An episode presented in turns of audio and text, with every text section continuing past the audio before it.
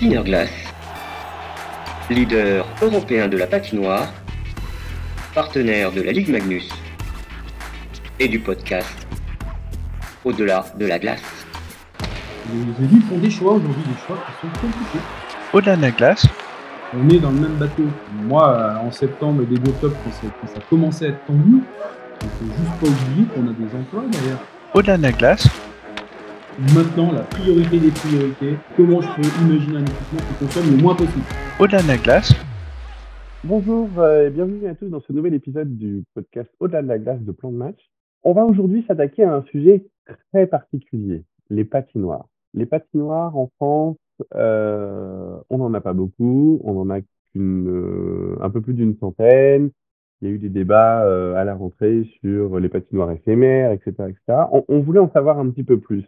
Quel était l'état des lieux, comment, euh, comment fonctionnaient les patinoires. Et pour ça, on a la chance aujourd'hui d'accueillir Yann Pesando, le représentant du syndicat des patinoires, et qui va pouvoir nous expliquer tout ça et comment évoluent les patinoires, quelles sont les problématiques d'aujourd'hui, comment on peut imaginer la patinoire de demain. Bonjour Yann. Bonjour. Euh, donc aujourd'hui, on voudrait euh, un peu comprendre qu'est-ce que le syndicat des patinoires en fait? Alors, le syndicat national des patinoires, c'est un syndicat professionnel, c'est une association professionnelle qui regroupe euh, l'ensemble des exploitants, euh, directeurs, gérants de patinoires, que ce soit euh, des gérants pour des sociétés privées, pour le compte de collectivités. Et on retrouve également un ensemble de fournisseurs partenaires qui gravitent autour du monde de la glace, c'est-à-dire qu'on a quand même quelques fournisseurs privilégiés en France et qui adhèrent également à ce syndicat. Donc pour adhérer, c'est une, c'est une, adhésion classique, hein. il y a une petite cotisation, euh, on, se structure en, association euh, professionnelle, c'est-à-dire qu'on a un conseil d'administration. Donc le conseil d'administration est composé de 13 membres et euh, les adhérents, à peu près 95 adhérents sur 140 patinoires en activité. C'est plutôt un, panel représentatif quand même de l'ensemble du, du paysage des patinoires françaises. Et parmi, euh, parmi ces adhérents, donc 13 membres du conseil d'administration qui élisent euh, un bureau et puis un président. Donc euh, voilà, c'est une, on fait une assemblée générale tous les trois ans pour élire un, nou- un nouveau conseil d'administration, un nouveau bureau. Et, du coup, moi, je suis président depuis deux mandats. Auparavant, j'étais secrétaire général, puis adhérent en- comme, comme, comme, comme les collègues. hein. donc, on adhère tous au, titre de la représentation de, de nos patinoires. Donc, on est chacun, euh, on a la délégation de notre employeur ou de notre collectivité de tutelle pour représenter notre patinoire au sein de la structure.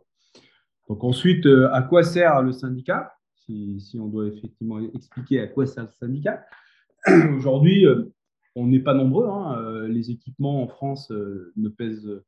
On n'est pas, voilà ce que je disais, on est à peu près 140. Contrairement aux piscines euh, en France, on retrouve entre 3500, euh, enfin, ça dépend un peu les chiffres qu'on retrouve au niveau du recensement des équipements sportifs du ministère des Sports. Je crois qu'il y a 4000 pis- piscines en France.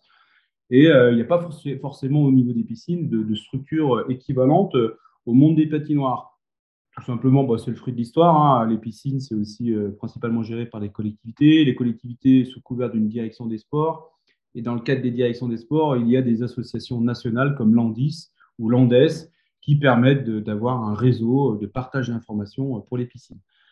Et du coup, je rejoins la même idée hein, euh, pour les patinoires. Nous, c'est un réseau de partage d'informations, de bons outils de pratique, de bonne gestion, parce que quand on est tout seul coincé dans nos problématiques euh, quotidiennes de nos patinoires euh, au fin fond de notre territoire, eh ben, on est tout seul, en fait, parce que bah, il n'y a pas de formation qui mène à, être directeur de patinoire.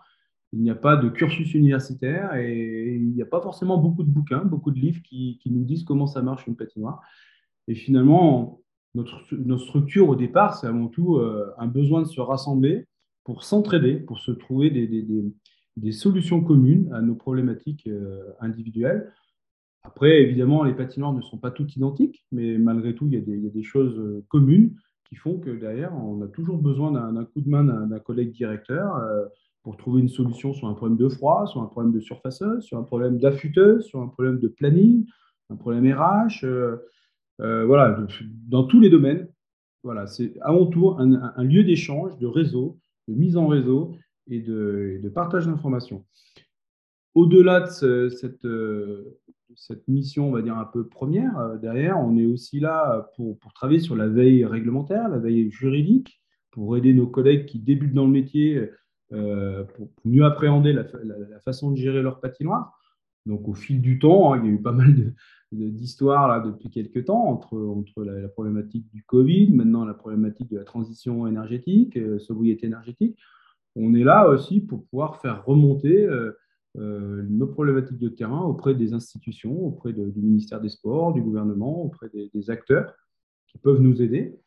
Et euh, voilà, donc en fait, le syndicat a plusieurs facettes. Hein. Euh, ça nous arrive également, quand on a l'occasion de le faire, de faire des études nationales sur le, poids économique des patinoires, sur le modèle de gestion, sur ce que ça coûte réellement une patinoire. Donc, on l'avait fait en 2016, on espère pouvoir le, reproduire en 2023, ce, type d'études, parce que ça devient vraiment euh, important euh, vu, la période. Donc, on est aussi là pour apporter des, données, des données importantes euh, pour aider la décision certains élus, certaines collectivités, pour aider aussi le monde de la glace, les fédérations, à imaginer l'avenir des patinoires.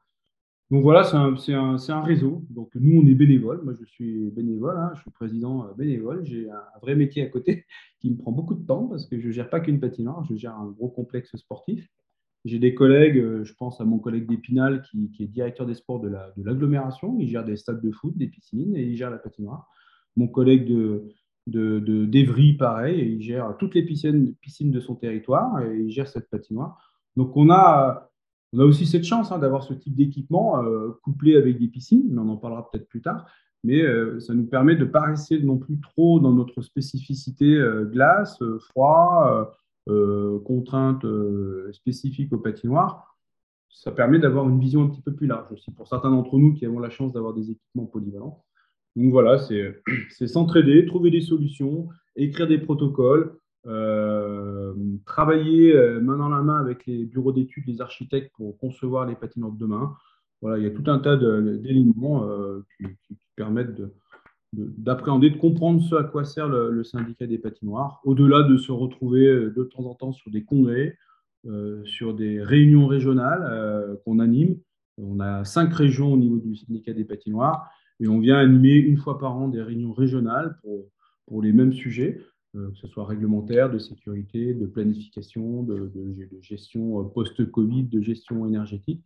Et euh, on va à la rencontre des collègues parce que c'est important d'aller voir ce qui se passe, d'aller visiter aussi les équipements parce qu'ils sont tous authentiques, originaux et particuliers. Et chaque patinoire a sa particularité dans son territoire, donc c'est important de, connaître tous ces équipements. Donc voilà, et, un congrès annuel euh, qu'on retrouve en septembre, où là, euh, c'est la grand-messe un peu des patinoires. On se retrouve avec les fédérations, avec tous les acteurs, les professionnels, les, artistes, euh, pour certains qui viennent nous voir, des producteurs de, spectacles, et puis, beaucoup d'élus aussi qui, ont, qui, ont, besoin de venir chercher des informations sur comment ça marche nos équipements. Donc voilà, un congrès annuel qui a lieu plutôt la première quinzaine de septembre. Comment on en vient à, être président des, syndicats des patinoires C'est quoi ton parcours en quelques mots? Alors mon parcours, c'est un peu particulier. Moi, je ne suis pas du tout patineur ou hockeyeur. J'avoue que je regardais ça de très très loin il y a une quinzaine d'années. Et je suis arrivé dans les patinoires par hasard en 2006 à Grenoble, à la patinoire Pôle Sud de Grenoble. Moi, je suis grenoblois, donc j'étais plutôt éducateur sportif. Hein. Moi, je suis issu du, monde du sport, de la préparation physique. Donc, j'ai un cursus de préparateur physique, d'éducateur et d'entraîneur dans, des milieux complètement différents, hein, que ce soit l'aviron ou, le cyclisme. Donc, j'ai un parcours plutôt dans le sport, les sports d'endurance. Et quand je suis arrivé en 2006 à la patinoire, euh, voilà, sur un poste de responsable animation événementielle et, partenariat, je gérais toute la partie éducative, les scolaires, euh, sur la glace de la patinoire de Grenoble, euh, la partie accueil, la partie commercialisation des offres de la patinoire, hein, tout ce qu'on fait en termes de séminaires, en termes de privatisation de patinoires. Et évidemment, tous les matchs de hockey, euh, la coordination avec le club local à l'époque, avec les Bordeaux, pour lequel on a assumé un certain nombre de, prestations. Au, début de la professionnalisation, on va dire, hein, dans les années 2006-2007, euh, les, clubs qui commencent à se structurer en SASP, avec un fort accompagnement des collectivités. Et moi, j'étais vraiment euh, la cheville ouvrière aux côtés de mon directeur Chris Dupont à l'époque quand il a fallu effectivement professionnaliser et notre façon de fonctionner dans les patinoires et aider le club à, se structurer, ça a été un moment fort hein, avant, avant 2009, avant de nouveau un titre des voleurs de loup, il a, fallu effectivement beaucoup de travail. Et euh, ce travail-là, on a réussi à le reproduire également à l'ouverture du stade des Alpes, le stade de la métropole de Grenoble. Donc moi, j'ai participé à l'ouverture de ce stade d'agglomération, un stade de 20 000 personnes, où là, j'ai fait à peu près le même métier, mais pour le foot, pour le ballon rond et ballon ovale, donc pour le foot et le rugby. Un peu de concerts, un peu d'événementiel d'entreprise dans, les salons du stade. Donc voilà, j'ai eu cette chance de travailler deux ans à l'équipe de direction du stade, qui, ce qui m'a permis également d'avoir une, vision un peu plus large du monde du sport, du business et du, surtout du spectacle sportif. Et puis, euh, au fil d'un parcours, euh, au bout de six ans à, la métropole, sept ans, j'ai eu l'opportunité d'aller à Angers. Donc, à Angers, euh, pour la direction des sports en 2013. j'ai géré la patinoire du Haras, l'ancienne patinoire historique d'Angers, implantée dans le quartier de la gare. J'ai fait pas loin de trois ans sur Angers. Le temps d'un changement de mandat, d'un changement de maire, d'un changement de volonté politique de, de, oui, on, va construire une nouvelle patinoire. Ah bah non, finalement, c'est trop cher. Ah bah finalement, on va en faire une. Et puis, euh, pendant trois ans, ça a été euh, un truc de fou. C'est-à-dire qu'il y, a eu, trois, quatre projets différents. Et puis finalement, Christophe Béchu, qui était maire, euh, qui, a, pris le mandat, je n'ai plus la date en tête, mais ça va me revenir, a décidé de, confirmer la construction de cet équipement-là, de trouver un site et de réaménager toute une zone du quartier Saint-Serge à Angers, hein, près des anciens, en face du CHU, hein, près, de la, mairie quelque part, et de réaménager l'ensemble de ce quartier en, intégrant cette patinoire au cœur du projet. Donc moi, j'ai participé bah, dès le départ à l'écriture du programme avec le, bureau d'études, avec le cabinet ISC, euh, des échanges vraiment euh, constructifs et, vraiment très, très intéressants. Puis après, euh, le lien avec l'architecte qui a été choisi via un concours. Donc les premières réunions avec les architectes, le travail du détail, du détail de la construction de cet équipement. Et je suis parti au moment, où il y avait quasiment la première pierre qui allait être posée. Moi, j'ai eu cette opportunité de revenir à la montagne, étant donné que j'étais grenoblois avec la montagne et la neige me manquaient. C'était plutôt euh, une volonté familiale de retrouver la montagne. Et. Moi, je ne suis pas un carriériste, autrement, je serais resté à Angers ou j'aurais fait autre chose. Mais en tout cas, moi, j'avais un attachement, un attachement au territoire. C'est vrai que j'étais super bien à Angers. J'ai vécu des moments extraordinaires avec le club, avec euh, cette construction d'équipement. J'ai laissé euh, la main aux, collègues qui ont pris la suite et finalement, on voit bien le résultat qui est plutôt très intéressant dans cette patinoire avec, euh, avec des choses qui ont été respectées par rapport au programme, d'autres qui ont évolué, mais en tout cas, on a un bel équipement, très très bel équipement. Oui. On est fiers. Après, voilà, donc moi, je suis revenu dans la montagne en 2016 à Méribel pour gérer cette patinoire, anciennement patinoire olympique des Jeux de 92 mais qui est intégré dans un grand complexe. Donc là, avec euh, des, facettes multiples, je crois que ça fait partie des rares équipements en France où on retrouve toutes les natures d'exploitation euh, en termes de risque incendie, euh, parce qu'on retrouve une boîte de nuit, un bowling, un cabinet médical, un centre ah de rééducation, on a un restaurant, on a des, logements. J'ai 12 appartements à gérer dans le bâtiment. On a des garderies de l'ESF, un mur d'escalade, une piscine, une salle de fitness, un spa et cette patinoire au milieu qui, aujourd'hui euh, comporte toujours 2400 places assises. Donc, euh, ça reste quand même une des plus grandes patinoires de France. Donc, ça permet d'avoir une vision sur l'événementiel de, très haut niveau, mais euh, qui est plutôt intégré dans un complexe à vocation touristique, à vocation d'accueil hors ski, d'offres après ski ou hors ski. Donc, on n'est plus tout à fait dans la même façon de, gérer une patinoire comme on peut le concevoir dans, les territoires comme dans les vallées, hein, à Grenoble, Angers, euh, Chambéry, Amiens. On est plutôt dans un, équipement qui, avec une forte saisonnalité, mais avec un, club résident, un club de hockey euh, historique, avec une vraie culture du hockey à la montagne. Avec, euh, ils jouent en division 2, ils se, portent, ils se portent très très bien. Ils étaient en division 1 il n'y a pas très longtemps. Donc ça reste quand même un territoire de formation pour les jeunes qui ne font, qui font pas de ski, qui vont faire du hockey ou du patinage. On a quand même un club de patinage, mais on a plus une dynamique de hockey à Méribel.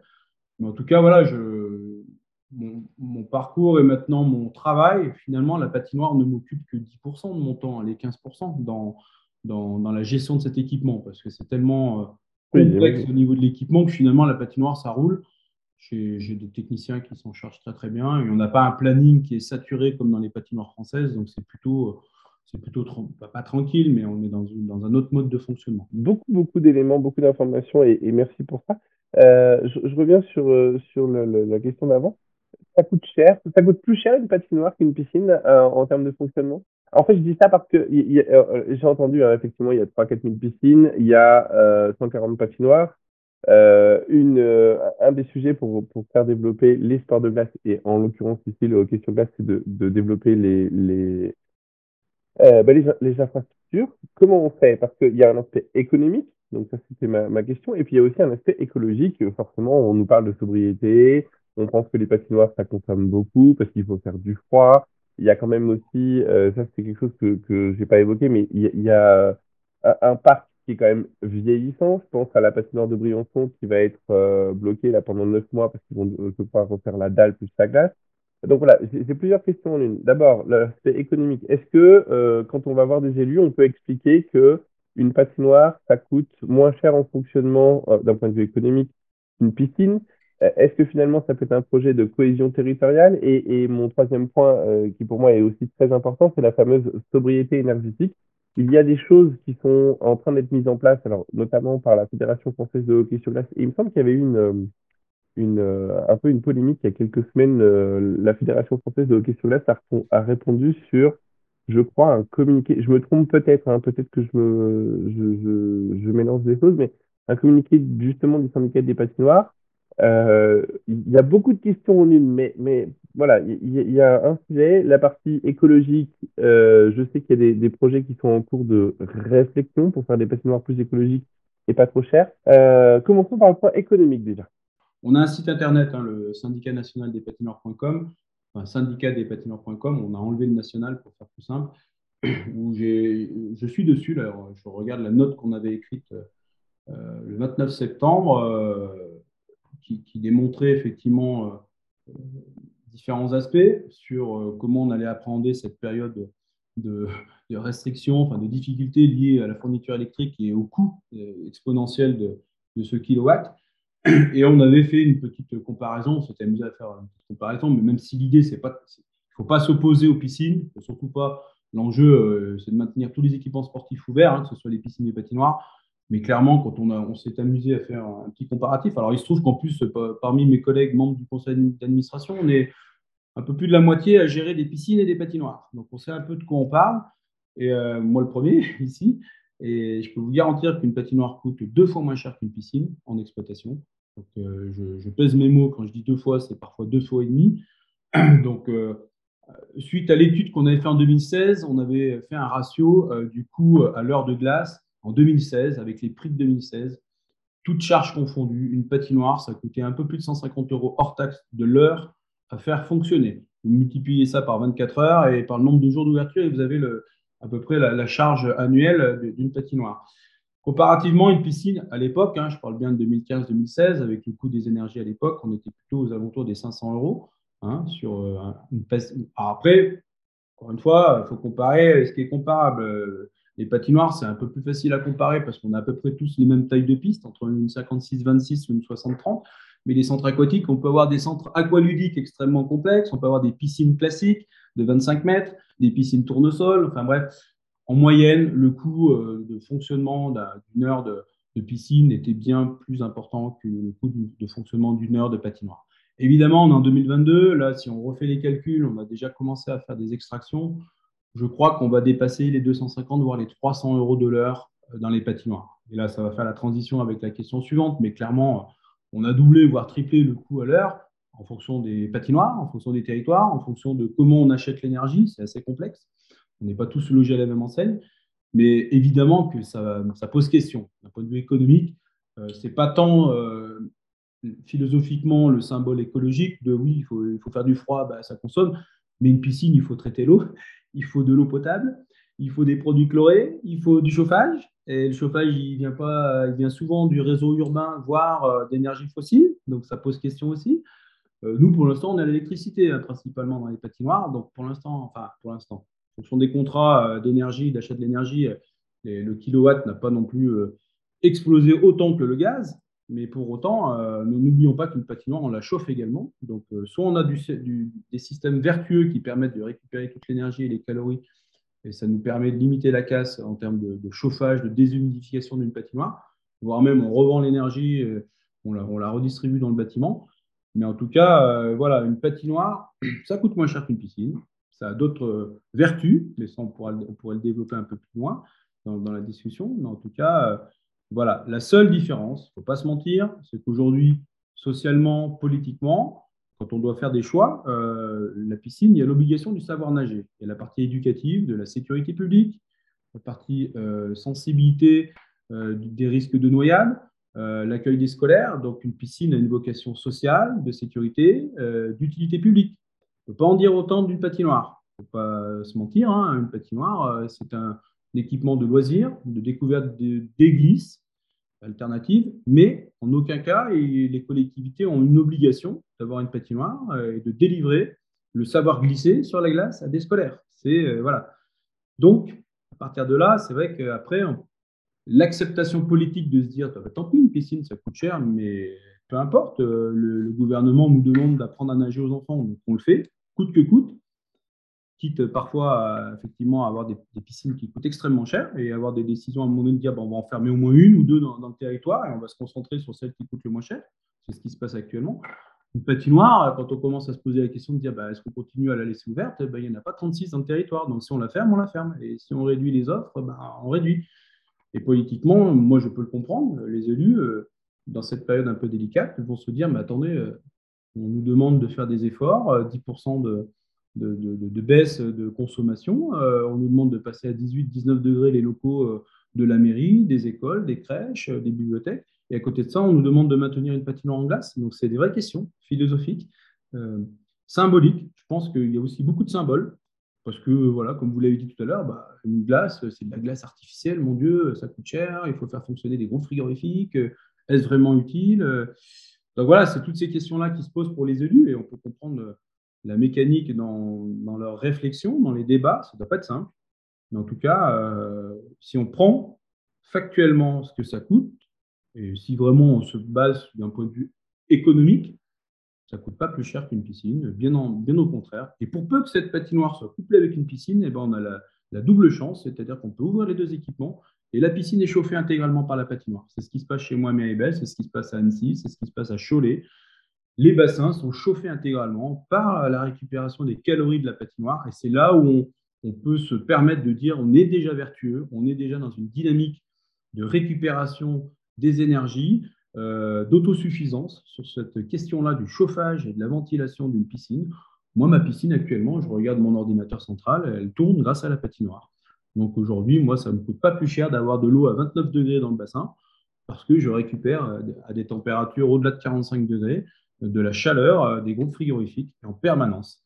Donc après, on fait de la régulation, enfin tout un tas de, systèmes techniques, technologiques qui permettent d'optimiser, d'être encore meilleur là-dessus. Donc on chauffe les douches des vestiaires de hockey, les douches de la piscine, on ventile les vestiaires, on, récupère l'eau chaude pour le surfaçage euh, sur la glace. Donc euh, quand on a ces systèmes-là, on est, on est dans la bonne dynamique.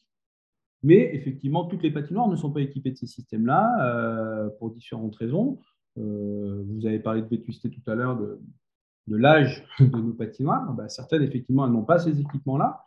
Je ne parle même pas de l'isolation du bâtiment. Euh, effectivement, c'est des, vrais enjeux. mais aujourd'hui, ceux qui ont la chance d'avoir des systèmes automatisés, on est quand même nombreux, hein, voilà, on est quand même nombreux à avoir la chance d'avoir des, des gestions techniques centralisées on arrive à optimiser, on arrive à faire du délestage par moment, à se dire ben, on ne va pas surcharger le réseau électrique euh, le matin, on va réguler euh, notre production de froid pour éviter d'avoir une demande électrique importante en matinée, ça on sait le faire. Euh, voilà, tout ce que j'ai écrit dans la note, hein, d'ailleurs, qui, est toujours en ligne sur le site internet. Donc des solutions, on en a déjà. Mais, mais voilà, et si on se place du point de vue économique, ce n'est pas, pas là-dessus que la décision va se prendre. Je pense que la décision de, de, de, comment dire, d'imaginer ouvrir, rester ouvert ou fermer un équipement, c'est plus du, ressort du symbole. Je ne vais même pas parler de greenwashing parce que je pense qu'on est aussi là-dessus, de faire semblant de dire, bah allez, tiens, on va taper un peu sur les patinoires parce que de toute manière, euh, c'est pas vert, c'est pas écolo, c'est pas ci, c'est pas là. On, on, oublie juste un seul point dans certains territoires, l'aspect social, l'aspect occupationnel, l'aspect sport santé. Et ça, euh, on est tous d'accord, même avec les fédérations, et ils l'ont dit avec leurs mots, à un moment donné, euh, il n'est pas entendable de se dire que dans certains territoires, on, vienne, on vienne saboter le travail des clubs, saboter le travail des collectivités dans la question de l'attractivité et de l'accessibilité de nos équipements. On est ouvert plusieurs mois dans l'année et on est ouvert à des périodes où les gamins, les jeunes, ils n'ont rien d'autre à faire dans leur territoire que de, que de traîner dans les rues. Je peux vous garantir que les élus se posent ces questions-là également, de se dire, mais attendez, mais si on ferme la patinoire, là, euh, on, fait quoi des, on fait quoi des jeunes dans les quartiers quoi? À un moment donné, ils sont chez nous, ils sont dans les patinoires. Faut pas, faut, pas, et on n'est pas cher. Donc, il y a tout ça qui rentre en ligne de compte. Au-delà d'une pratique sportive de compétition, il y a la pratique euh, ludique, euh, grand public, sociale, les centres de loisirs, les MJC, les centres de vacances. je ne parle pas des scolaires qui viennent durant la période scolaire, mais là, on est, dans, on est dans la période où on a des fréquentations qui sont monstrueuses. Et euh, on en fait quoi de ces jeunes s'ils viennent plus chez nous, si on ferme les équipements? Enfin, Qu'est-ce qui va se passer socialement dans la vie de la cité? C'est des vraies questions que les élus doivent se poser avant de se dire bah, tiens, je ferme parce que ça coûte cher. Ah ouais, mais attendez, oh, euh, si on commence comme ça, on ferme, on ferme tout. Quoi. Donc euh, voilà, c'est. C'est en fonction des territoires, en fonction des sensibilités des élus, en fonction de, ce qu'on imagine faire dans ces équipements. mais en tout cas, on a une vraie vocation sociale, d'utilité sociale à notre, à notre niveau. Euh, même si ce n'est pas une compétence obligatoire, on a une certaine utilité sociale au travers du sport, de la compétition, des spectacles. Quand on vient voir un match de hockey, quand on vient voir un gala, on vient en famille, on vient prendre un moment de plaisir, pas cher, euh, bien souvent euh, ultra, ultra accessible. Donc voilà, battons-nous collectivement pour maintenir ces équipements. je ne vais pas dire coûte que coûte, je vais dire de manière raisonnable et raisonnée, c'est le terme qu'il va falloir utiliser maintenant, de manière intelligente, mais c'est pas gagné. Hein pas parce que moi, je suis gestionnaire. Moi, si mon maire, si ma collectivité de tutelle me dit bah non, c'est fini, on arrête, j'aurais beau user tous les argumentaires possibles imaginables, d'apporter tous les chiffres possibles euh, pour, pour, influer la décision. À un moment, euh, les élus ont, ont, la, ont la, la, voix ultime quelque part. C'est eux qui ont la raison derrière, hein. c'est eux qui décident. Hein. donc, et, à nous d'être bons collectivement, euh, avec tous les acteurs, pour pouvoir démontrer qu'il ne faut surtout pas fermer nos équipements. En tout cas, il y a des périodes plus favorables certainement pour fermer, on en parlera peut-être un peu plus tard, mais en tout cas, en hiver, à l'automne, euh, au printemps, hein, dans les périodes où de toute manière on est, on, est utile, on a du monde, ben, ne cassons pas cette dynamique. On sort d'une année 2022 record en termes de fréquentation, record. Sur les fréquentations publiques, euh, on est à plus 22% de fréquentation au niveau national. Sur les séances publiques, euh, à la Toussaint, c'était encore un truc de fou. J'étais à Nice, je suis passé à Nice, il y avait 500 personnes sur la glace. Et comment on explique ce que je disais tout à l'heure, l'accessibilité, la proximité. Euh, on est souvent dans des cœurs de ville ou dans des quartiers euh, populaires et on n'est pas cher. Post-Covid, il faut juste pas oublier qu'il y a une augmentation de tous les services. Les patinoires, vous allez regarder le ticket moyen d'entrée d'une patinoire, on est entre 8 et 10 euros. Tarif public, je ne parle même pas du tarif réduit pour ceux qui habitent dans une métropole qui ont un tarif réduit, euh, les jeunes, les étudiants. tarif moyen, on est à 8 euros. Vous allez prendre un ticket pour aller au cinéma, pour aller voir un concert. Nous, c'est illimité. Vous pouvez patiner pendant 3 heures, 4 heures. Donc, on est accessible, on est ouvert tout le temps. On est... Il y a une proximité, il y a un moment de partage, de, bien-être, parce qu'on est entre nous. Il y avait un besoin de se rassembler post-Covid qui a été important. Hein. Donc, euh, c'était. Faut pas oublier qu'à la sortie du Covid, on était parmi les premiers équipements à rouvrir. Il faut en être fier. On était parmi les premiers équipements. On a fait euh, un Noël l'année dernière, mais c'était monstrueux avec toutes les dérives derrière d'une surfréquentation, hein, des problèmes de sécurité, de sûreté, tout ça. Il a fallu qu'on réappréhende, mais on a fait des fréquentations records. Et les clubs, euh, sauf erreur de ma part, je n'ai pas les chiffres précis, mais je ne crois pas que les clubs aient souffert de l'après-Covid, c'est-à-dire que les, gamins sont revenus dans une pratique de club, euh, dans le hockey, le patinage. Il n'y a pas eu de délitement des fréquentations et des licenciés. Il y a eu une période un peu de flou, effectivement, à la rentrée, mais euh, assez rapidement. Moi, ici, bon, j'ai l'exemple d'ici, mais j'ai quelques autres exemples je crois qu'ils ont tous réussi à récupérer les gamins qu'ils avaient, qu'ils avaient peut-être pas vus pendant longtemps à cause du Covid, mais finalement, ils sont revenus. Donc, il faut s'en satisfaire. Effectivement. Alors, il y a eu hein, quelques soucis, mais effectivement, globalement, ils s'en sortent plutôt bien. juste, il y a des choses qui sont en train d'être discutées, échangées sur une, une possibilité de innover pour montrer quelque chose. Allez, je rentre dedans. J'entends parler de patinoire zéro carbone. Je suis pas sûr que la zéro carbone existe en tant que telle, mais en tout cas quelque chose qui s'en rapproche. Est-ce que ça, c'est quelque que on peut considérer que c'est la patinoire du futur? Et, comment elle va, se mettre en place? Parce qu'on n'a que 140 patinoires, il y en a quand même qui sont vieillissants. J'évoquais l'exemple de Briançon, là, où, où, euh, qui est quand même une patinoire qui a quelques années, avec des problématiques sur, euh, le refroidissement. C'est quoi la patinoire du futur? C'est la zéro carbone, si on peut l'appeler comme ça, même si elle n'est pas à zéro carbone? Alors, avant de concevoir le futur, il faut sécuriser le présent. Donc, moi, j'ai trois le, enfin, ça fait déjà depuis le mois de mars que j'évoque ces sujets-là, hein, en, différents groupes de travail, euh, visio, euh, euh, lieux d'échange. Quand on a vu arriver les premières factures d'énergie au mois de février 2022, qu'on s'est dit, mais qu'est-ce qui se passe Comment on va faire? Voilà, Nous, il ne faut pas oublier qu'on est gestionnaire, on, voit les factures arriver, on voit, mais qu'est-ce qui se passe? Dès le mois de mars, on a essayé de, de, travailler en, concertation avec tous les acteurs. J'ai dit attention, il va falloir qu'on réagisse. Qu'on réagisse, pas dans l'immédiateté, mais il y, a, une notion d'urgence et une notion de prendre des décisions tout de suite. Il y a premier levier, agir tout de suite. Il y a des, choses qu'on va mettre en place, qu'il va falloir qu'on mette en place rapidement, urgemment, maintenant. Deuxième levier, deuxième, euh, deuxième voie d'action dans ce sens-là, c'est de se dire comment, avec nos vieux équipements ou nos équipements actuels, qui ne sont pas si vieux que ça, vous prenez Grenoble, 20 ans, euh, il y a du boulot. Hein. Quand vous voyez ce que ça coûte maintenant en énergie, moi, j'ai une patinoire qui a 30 ans, il y a du boulot. On ne parle même pas des équipements qui ont 40 ou 50 ans, on parle déjà des équipements qui ont entre 15 et 20 ans, qui paraissent neufs, comme Grenoble. Et finalement, quand on va arriver les factures, quand on va arriver la, catastrophe qui nous est tombée dessus euh, depuis le mois de mars, et je ne parle même pas du 1er septembre où ça a été la folie, on se dit, mais qu'est-ce qu'il faut faire? Comment on agit là tout de suite, urgemment? Donc ça, c'était le premier levier. Le deuxième levier, c'était de se dire, Allez, vite, rapidement, il faut qu'avec nos élus, avec nos propriétaires, on réfléchisse aux rénovations urgentes, aux investissements urgents. Euh, on parle d'installation euh, euh, d'éclairage LED, on, passe, on parle d'optimisation de gestion avec l'existant, avec des, investissements qui peuvent être plus ou moins majeurs. Hein. je ne parle pas de, de montant, ça peut aller de 10, 15, 20 000 euros à 100, 200, 300 000 euros d'investissement urgent. Quand la collectivité, quand le propriétaire est capable de le faire, qui vont dans ce sens-là, d'économiser de l'énergie. Donc ça passe par les éclairages, ça passe par des modes de chauffage différents, ça, ça passe par des alternatives technologiques qui permettraient tout de suite, dans un deuxième temps, euh, je pense qu'on y est là maintenant dans le money time, de se dire on flèche des investissements pour fin 2022, début 2023, urgent tout de suite pour, euh, pour euh, contrer cette hausse exponentielle des coûts. C'est-à-dire que ben, moi, j'ai eu la chance ici de, de, de, dire à mes élus, il faut vite qu'on remplace tous les éclairages des vestiaires de hockey, c'est encore des vieux tubes, tubes néons, on passe en LED, les blocs secours. voilà, et j'ai eu de la chance, on m'a dit oui, ok, on y va. On y va, on a mis 20 000. Mais euh, c'est Miribel. Après, euh, on pourrait imaginer mettre 30 000 sur d'autres systèmes, mais voilà, des investissements qu'on n'avait pas prévus dans le budget 2022 qu'on a fait, euh, grâce un peu, entre guillemets, à cette crise. On s'est dit, voilà, il faut, faut agir, il ne faut pas attendre. Là, j'en ai réinscrit des sommes importantes pour 2023 qui n'étaient pas prévues au programme. Il va falloir aller chercher l'argent. Donc les collectivités prennent des risques en disant allez, on y va. C'est maintenant, on est vraiment dans le deuxième temps de cette, de, cette réaction euh, à cette crise. Évidemment, le troisième temps, le troisième levier, c'est d'imaginer euh, l'avenir de nos équipements, euh, d'imaginer la patinoire de demain.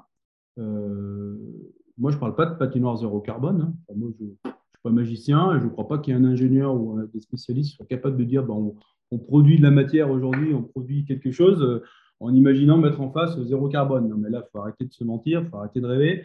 Euh, il y aura toujours un peu de production de CO2, euh, ne serait-ce que pour, construire les matériaux, les déplacer. Et, dans la phase chantier, je ne vous cache pas qu'il y a un peu de fuel et des gasoil qui vont être consommés par les engins. Mais bon, zéro carbone, bon, je comprends l'idée. Je parle plutôt de, pour moi, je parlerai plutôt d'une patinoire. On ne va pas parler d'énergie positive, mais qui fonctionnerait, si possible, en autosuffisance en cercle vertueux. Il y aura toujours un peu de consommation d'énergie, il y aura toujours un peu de, reste, mais essayons d'avoir un impact le plus minimaliste, un impact le plus euh, faible possible sur la demande d'énergie qu'on pourrait faire. De toute manière, il faudra toujours de l'énergie pour pouvoir activer un fonctionnement artificiel. Ou alors, on, va, on va repratiquer sur des lacs gelés à la montagne quand, euh, euh, il fait du froid, comme en ce moment, il fait moins 14 chez nous. Donc voilà, on va pas se mentir, pour faire de la glace, euh, même quand il fait 20 degrés dans une métropole, on aura beau isoler tout le bâtiment, on aura beau faire tout ce qu'il faut, ben, il faudra quand même un petit peu d'électricité pour faire fonctionner les groupes frigorifiques. Si possible, le moins possible, on est d'accord, mais il y aura toujours besoin d'un petit peu d'énergie. Il y aura besoin d'eau, même si on va la recycler pour partie, il y en a une partie qu'on va rejeter dans le réseau. Euh, voilà, c'est Comment peut-on faire pour minimiser l'impact en travaillant tous ensemble avec les bureaux d'études, avec les acteurs sportifs, les fédérations, avec nous les gestionnaires qui avons une connaissance quand même du terrain pour imaginer une patinoire de demain, un vrai équipement avec les normes, avec le symbole, avec, cette philosophie de dire on n'est pas là pour gaspiller de l'énergie, on n'est pas là pour, effectivement gaspiller l'argent par les fenêtres véritablement, il y, a, un vrai enjeu sur ce troisième levier, ça rejoint votre question, d'aller vers une patinoire la plus euh, passive, entre guillemets, possible, si tant est qu'on puisse être passif. Mais, mais voilà, il y a plein d'idées. Il y a plein d'idées. Quand je reviens sur la question d'une patinoire, pour moi, elle ne doit pas être toute seule dans un environnement. Il faut qu'elle soit couplée avec d'autres équipements. C'est une vérité, mais c'est un truc. Mais je veux dire, moi, je chauffe l'ensemble du complexe grâce à ma patinoire. Enfin, à un moment donné, à Angers, ils ont de l'énergie à revendre, ils vont la redistribuer sur les bâtiments tertiaires autour. C'était prévu dès le départ dans le programme. Ce n'est pas encore tout à fait effectif. Ils ont mis du photovoltaïque très bien, ils revendent dans le réseau. Ils ne l'utilisent pas aujourd'hui en interne. Donc, c'est toutes ces questions-là qu'il faut qu'on améliore sur la ressource en eau, sur les énergies, donc sur, sur l'eau, sur l'électricité, sur les moyens de chauffage. Euh, évidemment que ça passera aussi par des bâtiments qui doivent être le plus possible d'un point de vue thermique les plus efficaces et les plus performants possibles. Ça, c'est évident avec les nouveaux matériaux. Maintenant, euh, on évite de disperser la, chaleur ou le froid à l'extérieur euh, quand on est capable d'avoir un bâtiment qui est le plus étanche possible. Une patinoire, c'est un frigo. Un frigo, quand il est fermé, euh, le fromage, il moisit pas dans le bac de fromage. Hein. Nous, si on ouvre les portes, forcément, on fait rentrer de l'air chaud. voilà. Je, j'y crois. Je pense qu'on a toutes les, capacités techniques et les, connaissances. On a des gens qui ont envie d'avancer là-dedans. Moi, j'ai dit que nous, syndicats des patineurs, on serait prêts à, aider les acteurs qui voudraient aller dans, dans cette euh, philosophie-là, dans cette euh, nouvelle dynamique de concevoir des équipements fonctionnels euh, d'un point de vue technique, d'un point de vue gestion des, flux, mais surtout un, équipement qui soit le plus économe possible. Arrêtons de faire des bâtiments beaux, majestueux, on fait des cathédrales, on fait des bâtiments avec des baies vitrées monstrueuses. Angers, malheureusement, c'est encore un exemple. Hein. C'est un très beau bâtiment. Bah, pourquoi? Bah, Parce qu'on avait la contrainte des bâtiments de France. Il y a la cathédrale en face, il y a l'église. Il fallait faire un bâtiment le plus beau possible pour pas que ça dénature dans la vie de la cité. Mais c'est des surcoûts, ça, de faire des beaux bâtiments, des baies vitrées. Ce n'est pas adapté à, notre volonté d'avoir un, bâtiment étanche euh, comme un frigo. Un frigo, c'est une boîte, c'est fermé, il n'y a pas de vitre. Hein. Donc après, la question peut se poser sur la question des vitres, de l'éclairage naturel, aussi de l'aspect visuel pour le client de voir l'extérieur ou de l'extérieur on voit l'intérieur. Il y a des enjeux. Après, euh, évidemment, maintenant, il y a des, technologies de, vitres thermiques. On limite l'impact du rayonnement solaire, on limite l'impact de la chaleur extérieure qui viendrait rentrer à l'intérieur. Mais, mais quoi qu'il en soit, il y a une façon de concevoir l'équipement. Maintenant, la priorité des priorités, c'est comment je peux imaginer un équipement qui consomme le moins possible. Et on change le paradigme, on change le cahier des charges, alors qu'à l'époque, il fallait que ce soit le bâtiment le plus joli, le plus, le plus agréable pour la clientèle qui vient voir euh, des spectacles, des matchs et tout. Mais à un moment, euh, ouais, c'est qui qui paye la facture euh, mensuelle? Comment ça se passe d'ailleurs en entretien? Comment ça se passe en, maintenance technique? Pour moi, maintenant, il faut repartir de la base de se dire c'est un, équipement avec une forte technologie c'est un équipement industriel. Donc, ayons une démarche industrielle d'optimisation, de, rationalisation des coûts. Et voilà, le sport spectacle, il y en aura toujours. comment dire La qualité d'accueil, la, qualité du produit qu'on va délivrer, elle, y sera par d'autres artifices. Mais à un moment, la vérité, c'est que c'est des installations qui tournent 24 heures sur 24 avec des énergies fossiles aujourd'hui. Donc, euh, voilà. Il y a du boulot, euh, même si je sais qu'il y a des nouveaux gaz frigorifiques qui peuvent être euh, intéressants à étudier, même si je sais qu'il y a des solutions techniques. La vérité, c'est qu'il y aura toujours besoin d'un peu d'énergie, quand même, pour faire fonctionner. Il faudra, toujours un petit peu d'eau, euh, il faudra de l'électricité pour, pour générer de l'éclairage, faire, faire, fonctionner des pompes. voilà, comment on peut limiter cet impact? Évidemment, on a tous envie. Moi, je ne suis pas architecte, je ne suis pas bureau d'études. Par contre, on sait ce qu'on ce qu'on peut faire sur le terrain et comment on peut aider euh, à améliorer tout ça et, arrêtons de faire des bâtiments qui sont euh, majestueux, beaux, euh, esthétiques. Ouais, très bien, mais à un moment donné, un gymnase, c'est un gymnase. Un stade de foot, c'est un stade de foot. Bah, une patinoire, ça doit rester une boîte étanche, ça doit rester un frigo. Hein. Et, vous, travaillez avec des acteurs comme euh, par exemple, qui est quand même euh, l'un des acteurs principaux des patinoires en France, ou, euh, ou, pas forcément Parce que vous évoquez des connaissances techniques pour améliorer. Ça fait partie des choses que vous pouvez avoir avec Synerglass, entre autres? Oui, bah, c'est un des acteurs incontournables du monde de la glace. C'est un, des partenaires du syndicat. c'est un de nos fournisseurs. On achète tous le matériel chez, chez Philippe et avec Philippe, on s'entend très très bien. On s'appelle régulièrement, en tout cas sur cette question-là. Moi, à la rentrée, quand il a fallu, avec Philippe Aubertin, travailler sur un, communiqué, parce que quand, on, quand au fin septembre, comment dire, dans les communications un peu dans les publications médias, on commençait à s'attaquer aux patinoires, et notamment les patinoires des marchés de Noël. Moi, j'ai appelé Philippe, je lui ai dit, écoute, là, euh, moi, j'ai une demande, j'ai une demande des élus au sport, ils veulent avoir des arguments pour pouvoir défendre les patinoires de Noël sur les marchés. Donc, j'ai appelé Philippe, il a retravaillé son argumentaire qui était déjà plutôt bien travaillé, et on a porté cela auprès des élus au sport pour essayer de faire entendre la voix des patinoires euh, éphémères euh, extérieures portées par Glass et en même temps qu'on portait cette image-là, on portait aussi l'image du syndicat des patinoires et des patinoires permanents.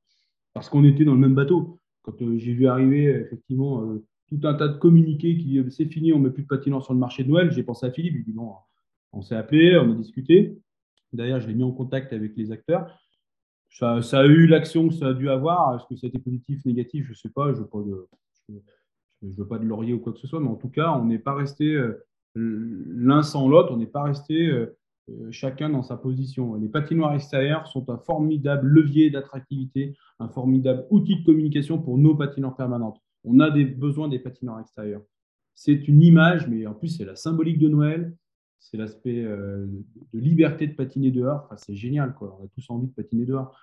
Donc, moi, en aucun cas, on doit taper sur les patinoires extérieures parce que de toute manière, l'effet induit, c'est qu'on voilà, on, bénéficie de cette, aura-là et de cette attractivité euh, extérieur des patinoires éphémères euh, qui sont portés par Glace. Donc oui, on a bien travaillé ensemble sur cette question-là de l'avenir de des patinoires. Il est venu au congrès des patinoires avec un architecte. Il a présenté ce qu'il appelle effectivement, lui de son côté, euh, l'ambition de construire une patinoire euh, zéro carbone, ou la patinoire de demain. J'ai répondu, on a répondu collectivement qu'on était attaché à cela et qu'on avait envie de travailler ensemble, que, dans la constitution d'un cahier des charges, euh, d'un document qu'on pourrait rédiger, on, veut, on voudrait être associé, on, veut apporter notre pierre à l'édifice parce que, encore une fois, je répète ce que je disais tout à l'heure, on est gestionnaire, je crois qu'on sait quand même comment ça fonctionne une patinoire. Donc, si on peut apporter euh, notre expertise de gestion, de technicité également, euh, on le fera. En tout cas, on est, inscrit dans cette dynamique. Ça n'empêche pas qu'il y aura des bureaux d'études vraiment spécialisés dans le froid, dans la récupération des énergies, dans l'optimisation, dans l'isolation thermique des bâtiments. C'est leur métier. Mais en tout cas, nous, sur la gestion, sur euh, comment on doit délivrer quel type de glace, à quel moment, euh, les, questions d'éclairage, les questions de gestion de flux, ça, voilà, nous, on peut aider. Effectivement, en tout cas, on est inscrit là-dedans. On travaille ensemble, on n'a pas le choix. On est dans le même bateau. Euh, moi, en septembre et début octobre, quand, ça commençait à être tendu, il faut juste pas oublier qu'on a des emplois derrière, que ce soit Glace ou que ce soit nous. Nous, euh, moi, j'ai beau être public, euh, les emplois ne sont pas garantis parce que plus ça va, moins on a de moyens. Euh, mes collègues qui gèrent en DSP comme Vermarine, UCPA, Recrea et Qualia, peux vous garantir qu'on parle de la même voix. Hein. On n'a qu'une envie, c'est de maintenir nos emplois, maintenir notre activité économique, maintenir les ouvertures de nos équipements de manière raisonnée, mais on est tous dans le même bateau. Il ne faut pas croire que nous, les équipements publics gérés en régie directe, il ne faut pas croire qu'on est préservé. Hein les moyens vont, être fléchés vers d'autres services et les services qui gèrent les patinoires. On est quand même la dernière roue du carrosse. Hein. Faut pas, voilà, donc euh, moi, je défends nos emplois, notre euh, modèle économique. Si possible, en l'améliorant, et on va l'améliorer, on va être meilleur. Et je crois qu'on commence, euh, enfin, c'est pas qu'on commence, c'est qu'on continue à travailler pour être de plus en plus efficient et le plus, d'un point de vue énergétique, efficace possible mais ça passe par des investissements, ça passe par euh, aussi de, partage de compétences, partage d'informations avec les collègues, parce qu'il y en a plein qui ne savent pas forcément que ben, voilà, il y, a des, il y, a des, systèmes tout simples à mettre en place, à mettre en œuvre. On est là pour s'aider. Hein. Moi, j'ai plein de collègues qui débutent dans le métier et ils nous appellent. Hein. Il y en a, ils sont directeurs depuis trois mois, et ils sont en galère. Ils m'appellent, ils disent comment vous faites, comment, comment on s'en sort de ce truc-là. Donc, euh, on est dans le même bateau. Moi, en aucun cas, je, je souhaite euh, qu'on soit dans, la difficulté, il faut qu'on soit euh, clairement euh, euh, collectivement ensemble. Donc, et pour parler d'une seule et même voix, nous, on est porte-parole du milieu, mais les acteurs sociaux pro, comme les, comment dire, les, plutôt les, acteurs économiques, les partenaires, les fournisseurs, ils ont aussi leur voix à porter, à nos côtés, hein, évidemment. Aujourd'hui, c'est difficile. Euh, quelles sont les difficultés pour, pour, euh, pour ouvrir, euh, laisser ouvert ou, ou- ou les, les patinoires? Est-ce qu'on a beaucoup de demandes de fermeture? Comment ça se passe? Les élus font des choix aujourd'hui, des choix qui sont compliqués. Se dire, putain, euh, j'avais de. bon, on n'a pas parlé du détail de ce qu'on est en train de constituer. On a un groupe de travail qui est constitué avec l'ANDES, la- l'Association des maires de France, euh, l'Union Sport et Cycle. On a euh, France Urbaine, qui est la, représentativité des métropoles par rapport au sport. Donc, on a constitué un groupe de travail avec les deux présidents de fédération pour travailler là-dessus. Donc, on a rendez-vous encore en janvier et on va accoucher d'une note qui nous a été demandée par le ministère. Vous savez, j'en ai pas parlé. Le ministère nous a demandé une note et on va rédiger une note sur euh, comment, euh, comment améliorer la gestion des patinoires, comment imaginer les patinoires de demain, euh, toujours dans le même objectif hein, de rester ouvert, hein, pas l'oublier. Et donc, on est en train de travailler là-dessus. Et j'avais le directeur des sports de la ville de, Reims qui prenait la parole en disant Mais vos patinoires, vous êtes bien gentils, on a trois patinoires à Reims, mais, moi, il me dit J'ai 790 équipements à gérer.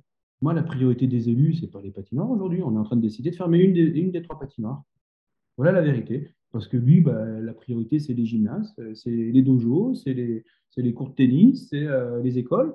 Le reste, euh, voilà, ils, comprennent, ils entendent, mais ils disent, mais attendez, mais, nous, on nous demande de faire un effort sur les éclairages publics, bon, on l'a fait. On nous demande de faire un effort sur les températures dans les écoles, on l'a fait. Et maintenant, on est au bout du bout du bout du bout, on ne sait plus comment faire. Eh bien, on ferme une patinoire. Euh, on sent beaucoup de passion et on a appris beaucoup de choses. Je vais avoir une dernière question. Qu'est-ce qu'on peut souhaiter pour l'année prochaine et les suivantes pour les patinoires? De se développer ou simplement de, déjà être fort sur les, sur les acquis comme, euh, comme vous l'avez évoqué? Je pense qu'il faut être prudent, très très prudent. Pour moi, il faut déjà préserver l'existant et préserver, ça ne va pas être une mince affaire. Il y a déjà des décisions qui ont été prises, parfois en dépit du bon sens, c'est juste pour le symbole. Il y a des collectivités qui ont décidé de fermer des patinoires ou qui décident de fermer un peu plus longtemps au printemps et à l'été. C'est des décisions qui n'engagent que, ces élus-là. Mais en tout cas, euh, souhaitons que cette tendance s'inverse. Donc déjà, préservons ce que nous avons aujourd'hui, bah, des, équipements qui, fonctionnent, qui accueillent du monde, euh, et, et essayons de faire en sorte que ça soit encore le plus durable possible, le plus durable dans le sens de la durée, euh, le plus longtemps possible, et durable le sens aussi au niveau écologique, à un niveau environnemental. Mais voilà, concentrons-nous déjà pour éviter euh, la débâcle, parce qu'on ne va pas se mentir, j'ai peur que certaines collectivités, certains élus fassent d'un symbole d'une décision en disant on ferme les piscines, on ferme les piscines en hiver, ça coûte trop cher, il faut chauffer, c'est hop, tac, on ferme. En débit, en débit du bon sens de l'utilité publique et de la sécurité publique hein, pour les piscines. Et pareil pour les patinoires, ah ben, on ferme, mais ça coûte trop cher, euh, ça sert à rien. euh. non, non, déjà évitons cela euh, en étant présent de partout. Moi, j'étais au Salon des maires, j'étais euh, invité au MEDEF il y a, il y a deux mois pour, euh, pour porter la parole des patinoires, euh, l'utilité économique, sociale et, et sportive, et surtout de santé, de mobilité des, des Français. Il faut qu'on se batte là-dessus. On est un des acteurs incontournables pour mettre la mise en mouvement des Français, pour faire en sorte que les gens soient en bonne santé, soient en forme, pratiquent une activité de loisir, de sport, que ce soit en compétition dans les clubs, que ce soit en loisir. On ne peut pas se permettre, après deux ans de Covid, de laisser les gens chez eux et de se dire Ah ben, on ferme les équipements sportifs, euh, ça coûte trop cher. Non, mais on va faire quoi? Oui, je parle de manière passionnée, je suis un sportif.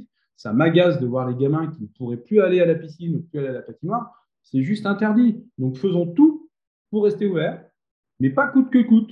Parce que de toute manière, la vérité va nous rattraper, euh, nos factures, euh, les, élus vont nous dire hop, il faut réduire, il faut faire attention. Donc, il faut travailler ensemble avec les acteurs clubs, avec les fédérations, sur la question de comment on optimise euh, l'occupation de la patinoire. C'est une vérité. Est-ce qu'on l'occupe toute l'année, l'été, le printemps?